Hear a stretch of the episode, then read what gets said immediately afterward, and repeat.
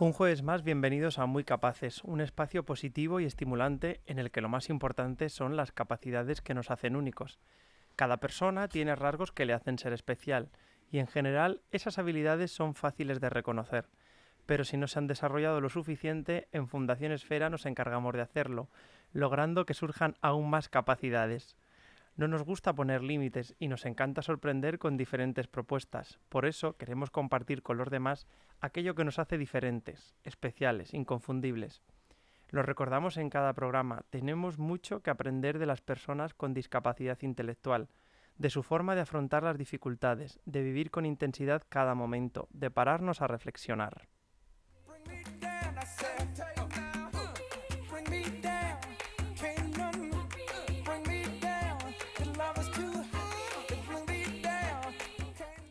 La próxima semana Leganés celebrará la Semana de la Discapacidad, promovida por el Ayuntamiento de Leganés, y Fundación Esfera ha querido sumarse a esta celebración, como suele hacer siempre con este tipo de iniciativas, y en este caso organizará varias actividades que están abiertas a la participación de todas las personas que quieran asistir.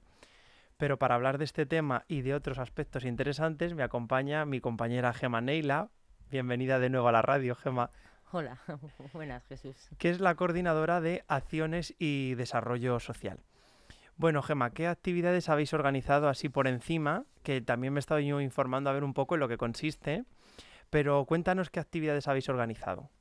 A ver, para la Semana de la Discapacidad, pues bueno, siempre es importante eh, dar a conocer ¿no? lo que es la discapacidad y ser visibles. Es de la única manera que podemos llegar a, a estar dentro de la inclusión, ¿no? a, empezar a ver una inclusión. Entonces este año hemos propuesto pues dos actividades. Una consiste en face to face, ¿vale? En la cual, bueno, pues está dirigida a personas adultas o en la cual em, van a debatir en varios grupos pues varias preguntas que se les va a hacer y eh, sobre todo quiénes somos, de dónde venimos, lo que no somos y demostrando los estereotipos ¿no? que, existen ahora. Eh, luego habrá un debate y de reflexión donde eh, mm, se hablará de qué nos diferencia y cómo minim- minimizar esas diferencias que nos encontramos cada día en nuestra sociedad y sobre todo aludiendo pues a las personas con discapacidad intelectual, que es nuestro caso de Fundación Esfera. Y bueno, pues eh, invitamos a todas aquellas personas que estén interesadas. Eh, esta actividad las hemos hecho con varios institutos de aquí del municipio de Leganés a- hace varios años y la verdad que ha gustado mucho. Eh, te pone en la piel de la otra persona, conoces qué son las personas con discapacidad intelectual. Empiezas a conocer ¿no? este mundo que para muchos todavía es muy desconocido. Esto es el 6 de mayo, ¿verdad? Sí, el 6 de mayo. Que creo que es un viernes, 6 de mayo. 6 de mayo, sí, de once y media a... No, de 11 a una y media. Vale, una hora y media dura. O sea que es por la mañana y Sí. está abierto en general a todas las personas que quieran participar. Sí, tienen una- un correo electrónico de inscripción. De todos modos, nos pondremos en contacto con institutos, con asociaciones, entidades, pues bueno, para que vengan a participar con nosotros. Pero bueno, si alguna persona está interesada, pues pueden enviarme un correo a geneila.fundacionesfera.com y bueno, pues, pues nada, estaremos encantados de, de- de que vengan a, a- a experimentar esta actividad que, que hace años tuvo mucho éxito. Yo recuerdo además que hace un par de años, bueno, ya hará tres años, se hizo esta actividad con Pablo Neruda, con el Instituto Pablo Neruda, y la verdad que fue un éxito por los jóvenes, la implicación que tuvieron, y que además es que daba gusto ver, porque lo que consiste en la actividad, por lo que le he preguntado a Cristina, la compañera que otras veces lo ha organizado, es que combinan personas con y sin discapacidad, ¿no? Sacan unos temas eh, interesantes a debatir y entre ellos intercambian ideas, pero al final lo que demuestras también es la normalización de trato hacia las personas con discapacidad, ¿no? Claro, al final es eh, ver cómo ciertas preguntas o ciertas reflexiones o en el espacio de debate cómo piensan o cómo opinan las personas con discapacidad intelectual y cómo opinamos nosotros, o en este caso los invitados. ¿no? Entonces ahí ven las grandes diferencias o no tan grandes diferencias. Eh, muchas veces hay... Mm, en la experiencia que tuvimos con estos alumnos, había alumnos que se quedaban diciendo, jolines, pero si realmente no tenéis eh, no sois tan diferentes a nosotros, si es que os gusta hacer las mismas cosas que nosotros, las podéis hacer, ¿no? Eh, se quedan impresionados muchas veces. A lo mejor te piensas que te van a dar una contestación, algo eh, que no, no va a estar, mm, que tú no creas que, que sea algo pues habitual. habitual. y te das cuenta de que sí, ¿no? Y dices, jolines, y salen muy contentos, ¿no? Y salen sabiendo que son las personas con discapacidad intelectual y que mm, pueden estar incluidas en la sociedad de, de la mejor manera posible como cualquiera de nosotros. Y la otra actividad es el 9 de mayo, ¿no? que es una experiencia en la que los estudiantes del título de asistente jurídico, que se puso en marcha hace un par de años, contarán, por lo que refleja en el programa del ayuntamiento, su experiencia como estudiantes, ¿no? las expectativas que tienen de futuro, la realidad con la que se encuentran, ¿no? Y luego un debate, corrígeme si me he equivocado, en la actividad GEMA. Sí, esa es, correcto, como lo has dicho Jesús. Es la experiencia que van a contar los estudiantes del título de asistente jurídico que se da en la Universidad eh, Rey Juan Carlos. Eh, acompañado siempre en todo caso con el convenio con Fundación Esfera y bueno eh, y abrirán debate y, y, con asistirán también la clínica jurídica que son aquellos que también bueno pues han apostado por este este título de asistentes y bueno, vamos a tener un gran reflejo de, de, que todo esto es posible, de que personas con discapacidad intelectual puedan cursar un título universitario. No estamos hablando de cualquier curso, cualquier, cualquier formación, no, un título universitario que aparte, eh, nada más terminar este título, salen con prácticas y posibilidad de trabajar donde hacer las prácticas. Entonces, bueno, eh, es un proyecto que lo iniciamos hace un año, va a continuar el año que viene y la verdad es que estamos muy contentos, ha tenido, ha tenido una acogida estupenda y bueno, tenemos mucha gente que apuesta por ello y ahí estamos. Entonces queremos que ese día pues se dé a conocer esta, esta gran magnífica idea que vino de parte de, una compañera nuestra de Fundación Esfera y que bueno que movilizó todo esto para que se llevara a cabo. Y aquí lo tenemos el, fruto. Y por qué habéis optado este año por este tipo de, actividades porque siempre al final lo sumáis a los actos del ayuntamiento en, en la semana de la discapacidad eh, ¿lo habéis pensado estos, estas actividades por alguna cosa en concreto?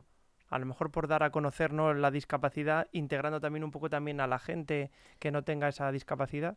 Sí, el, el, face to face, pues bueno, pues poner, como ya te he comentado antes, ¿no? El que conozcan que es la persona con discapacidad intelectual, que no tengan estos estereotipos de mm, que se vienen viendo en la sociedad o que mucha gente discrimina o que tiene juzga o que tiene una idea confundida, ¿no? De, de qué son las personas con discapacidad intelectual, ¿no? Acercándote a ellos te das cuenta que, que no es no es todo aquello que te cuentan, ¿no? Y al final te acercas y dices, jolines, pues no era lo que yo creía, ¿no? Eh, esto nos pasa con los voluntarios que vienen, con la gente de prácticas, eh, y, yo siempre impulso a que toda esta gente venga a conocernos, porque es la única manera de saber eh, que las personas con discapacidad intelectual pueden estar realmente dentro de la sociedad sin ningún problema, siempre con los apoyos necesarios, eso está claro. Y la experiencia de estudiantes del título de asistente jurídico, pues bueno, como te he dicho, el, el que conozcan, ¿no? que vamos avanzando, que vamos creando cosas nuevas, que, que ellos pueden, que ellos pueden hacer más de lo que nosotros pensamos y que pueden llegar muy lejos.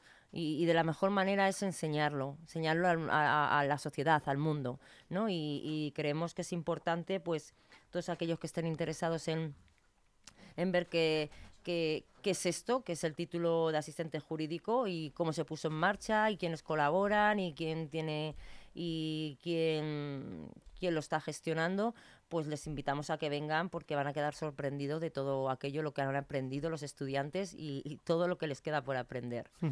Tú que llevas también muchos años trabajando en la fundación, ¿crees que ha cambiado la mirada de la sociedad hacia las personas con discapacidad intelectual? Sí, vamos avanzando muy poquito a poco, pero se va avanzando bastante, bastante.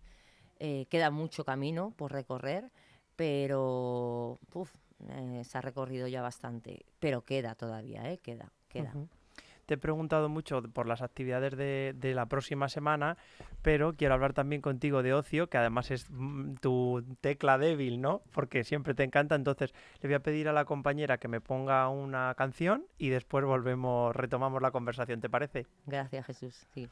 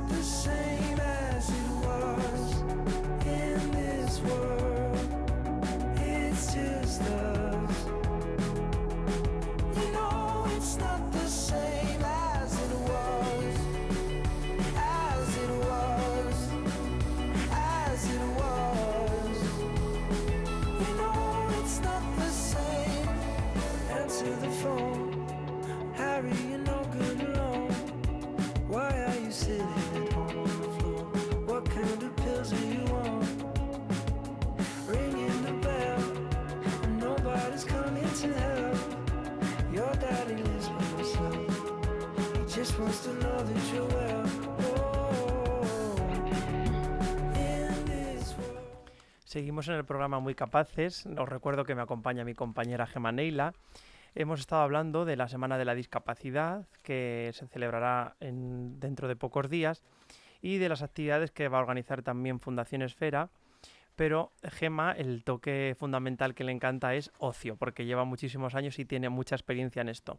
Supongo que eh, es, ha cambiado también las relaciones, el tema del COVID, ¿no? la, gestión de las actividades que organizáis, pero es complicado poner en, en marcha planes para mantener ese interés de los participantes y, por ejemplo, que no se repita siempre, yo que sé, planes gastronómicos. ¿Es, es complicado hacer eso? No, no es complicado. Si la, la- lo que es la, la comunidad, eh, en los municipios, en- hay muchas ofertas de actividades, entonces no es nada complicado. Siempre intentamos buscar actividades que sean eh, lo más atractivo posibles dentro de, unos precios pues que, estén adecuados a, a- a, bueno, a los bolsillos de los padres. Y no, no es difícil. Mm, Muchas veces eh, ya no es tanto el buscar actividades fuera, que las hay mucho, hay mucha oferta de actividades y de talleres, pero sí que es verdad que también la imaginación juega buen papel, ¿no? Porque podemos dedicar actividades a, a días que sean especiales, eh, la Semana Santa o el día de, mm, de la... mm, ¿Cómo es este?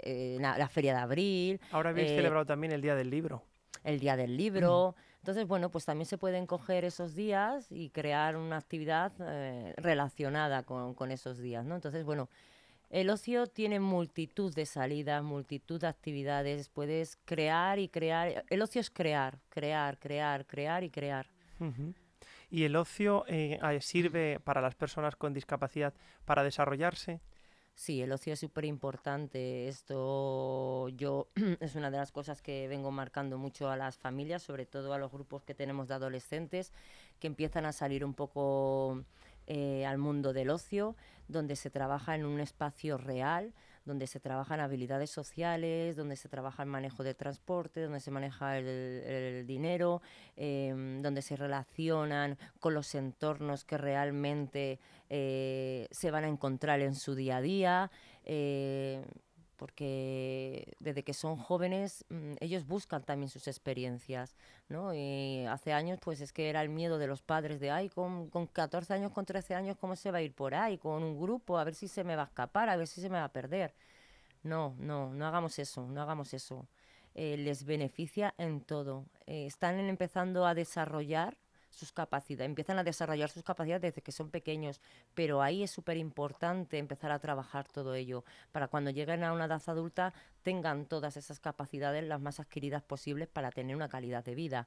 Entonces, el ocio no es solo irte a comer, irte a los bolos. El ocio lo que refleja mm, es todo lo que conlleva alrededor, ¿no? Todo, todo. Si analizamos bien, pensamos bien, todos nos... Mm, nos hemos dado cuenta cuando está el COVID que sin ocio mm, no, no hacíamos nada, ¿eh? no éramos nada.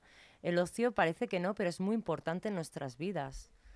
Es muy importante. Sí, también para, para relacionarte ¿no? con las demás personas, que esto también es un, un, aspecto clave en el tema de la discapacidad, el empatizar, el hablar con otras personas, el transmitir las ideas que quieres que quieres transmitir a, esas, a esos amigos, ¿no? Porque ahí yo creo que al final se, se, terminan convirtiendo en amigos. Claro, sí, por eso te digo que el ocio conlleva a todo, al crear amistades, al sociabilizar, eh, trabajas herramientas en las cuales te, eh, te vas soltando un poco más eh, para un futuro en el cual pues te puedas, eh, puedas llevar a cabo ciertas actividades o ciertos hábitos. Entonces, bueno, es, es super, mm, alejarte un poco también de lo que es el entorno familiar, que, que al final te ves tan protegido, tan protegido, se les suele proteger tanto, que claro, cuando tienen que saltar ya un poco a la edad adulta, para ellos es todo nuevo, pero si todo esto se empieza a trabajar desde que son adolescentes, buah, llevan el camino casi ya recorrido, sí, sí. ¿Y qué te transmiten las familias y sobre todo los padres, en este caso, por ejemplo, de los adolescentes? A ver, nuestro grupo de adolescentes mmm, iniciamos con ello hace tres años o cuatro y sí que es verdad que fue una propuesta, pues bueno, que yo enfoqué como eh, estos chicos tienen que empezar a, a, a conocer mundo, ¿no? Como cualquier adolescente. Entonces, no es solo trabajar con los, con los participantes, también es trabajar con las familias, el, el transmitirle, mm, transmitirles confianza, transmitirles que esto es un beneficio para sus hijos que están en manos de, de profesionales, ¿no? Entonces las familias están súper contentas. La mayoría de las familias que venían pidiéndonos ay, es que mm, quiero que mi hijo haga ocio, pero me da un poco de miedo, es que no, no, no sé, no, no, habla con nadie, no sociabiliza, está todo el día pegado a mí. Pues bueno, es ir a ocio en un mes, ya tienen un cambio brutal, un cambio brutal. Las familias súper contentas, súper contentas. La verdad es que cada vez tenemos más adolescentes, y ya no te digo solo del municipio Leganés, ¿eh? estoy hablando de muchos municipios, de muchos institutos que, que nos llaman, de muchos también eh, servicios sociales que también nos llaman, de, de bueno, de, de, si nosotros estamos haciendo ocio para adolescentes porque les han hablado muy bien de nosotros y ahora mismo tenemos como 30 o 35 adolescentes. Uh -huh. Vamos subiendo cada año a 10 adolescentes y muy bien. La verdad es que las familias muy, muy, muy contentas, muy contentas. Y ante esta subida, por ejemplo, de participantes, mm. ¿también hay algún tipo de ayuda pública que podáis recibir o en la que mm, os podáis mover? A ver, el ocio está ahí como hace ocio, es, mm, no lo consideran como algo importante ni como a lo mejor una necesidad, uh -huh. lo consideran como algo que si te apetece lo haces, ¿no? Pero no profundizan en, en que es súper necesario, es como, es, es como una terapia, ¿no? Es una es una terapia en todos los conceptos. Eh, tú estás en tu casa y estás un poco así deprimido de bajón, te vas de ocio y venga, te sube el ánimo, ¿no? Entonces vamos a verlo desde otro punto de vista. Eh, y, y, para estos chicos muchísimo más. Eh, el verse todos los fines de semana en casa metidos, pues el poder salir con sus amigos, pues fíjate cómo cambian. Y, y yo no es, lo, no es que yo lo esté diciendo, es que las familias no lo dicen. Y las familias cada vez están más convencidos que es súper importante esto. Entonces, mmm, yo apuesto porque invito a todas aquellas familias que tengan adolescentes que empiecen a encaminar a sus hijos en un club de ocio para ello. Uh -huh. Otra cosa que te iba a comentar, eh, el tema de las vacaciones, que el año pasado os atrevisteis a hacerlo. ¿Y este año os vais a animar de nuevo a hacerlo? ¿A ponerlo en marcha, las vacaciones de verano? Pasada ya la pandemia. Sí, sí, sí. Este año además hemos, hemos sacado cuatro, cuatro actividades vacacionales y empezamos con una, bueno, ya cada vez tenemos más, más periodos vacacionales, así que sí, este año vamos con cuatro. Empezamos con una y este año O sea, que habéis tenido que dividir al final en grupos. Sí, hemos tenido que dividir en grupos. Además, también nos vienen, nos viene gente de fuera, no solo de nuestros centros, porque les ha gustado la experiencia y, y genial. Y el tema de, de adolescentes, ¿también eh, vais a ofrecer alguna actividad? A ver, el tema de adolescentes está un poco más complicado porque los padres todavía no, no se atreven a dejarnos los tantos días. Eh, pero sí que ya este año hemos hecho un pinito que es irnos con adolescentes un fin de semana. Y sí que lo más seguro que volvamos a proponer otro fin de semana de cara a junio, pues para que las familias se vayan soltando y vayan viendo que sus hijos se lo pasan genial y que la mayoría no se acuerdan de sus padres cuando se van el fin de semana, que no los añoran. Entonces, eh, los padres nos pensamos que "Bu, voy a estar sin mi hijo, ya verás tú, mi hijo me va a echar de menos, ya verás. No, no, no. Eh, Cambian el concepto. Igual cuando nosotros vamos de fin de semana, mm, que cambiamos el chip, pues eh, ellos también. Y el voluntariado supongo que seguirá siendo también esencial en, el tema de actividades de ocio. ¿Ha cambiado con, el, con la pandemia?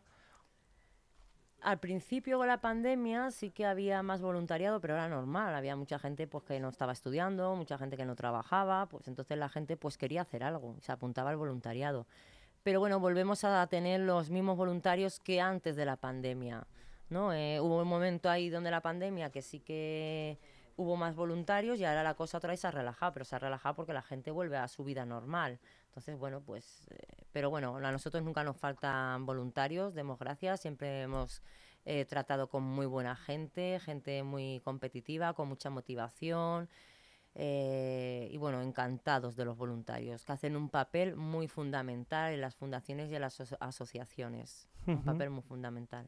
Antes hablábamos que con motivo de la Semana de la Discapacidad se iba a celebrar un encuentro con los alumnos del título de asistente jurídico para conocer su, su experiencia ¿no? de primera mano. Y me ha sorprendido una iniciativa que se va a llevar a cabo ahora, que, que se ha publicado también en redes sociales, y es un concierto solidario de Loite Band, que actuará en concierto el próximo 24 de mayo en la sala Moby Dick en el Club de Madrid, ¿no? Con la finalidad de ofrecer, con, o sea, el dinero que se consiga va a ser para becar alumnos con discapacidad intelectual de este título universitario. Es curioso porque además es que la banda es una banda de rock que está formada por, por abogados, ¿no? que les apasiona la música y es curioso que en un perfil tan conservador como los abogados luego les ves actuar ahí y es tan divertido, pues yo he visto los vídeos y por eso animo a la gente ¿no? a que participe en el concierto. Hemos colgado en redes sociales el link para poder acceder a las entradas y es verdad que los conciertos suelen ser un éxito. Ahora también ha- han actuado para, no sé si era para la Fundación Down o con un objetivo también solidario y las imágenes es que estaba hasta arriba, o sea que el aforo completo. Y espero que en, que en este caso pase lo mismo ¿no? y se vendan todas las entradas. Pues sí, yo estaré allí. Iré con algunos participantes del Club de Ocio, nos iremos para allá y lo daremos todo. Esperemos que, que se vendan todas las entradas y bueno, es una iniciativa pues, pues que está bastante bien porque al final es ayudar a becar a, a personas que realmente a lo mejor económicamente no puedan llegar a hacer este título y bueno, pues, pues todo que sea beneficio para ellos, pues encantada de, de formar parte de, de todo esto. Pues nada, pues muchísimas gracias Gemma por participar en el programa de hoy. Espero que nos tengas más novedades de ocio en unas semanas y puedas venir aquí a contarlas. Y nada, gracias también a los oyentes que están ahí al pie del cañón cada jueves. Nos vemos la próxima semana. Saludos. Gracias Jesús. Hasta luego.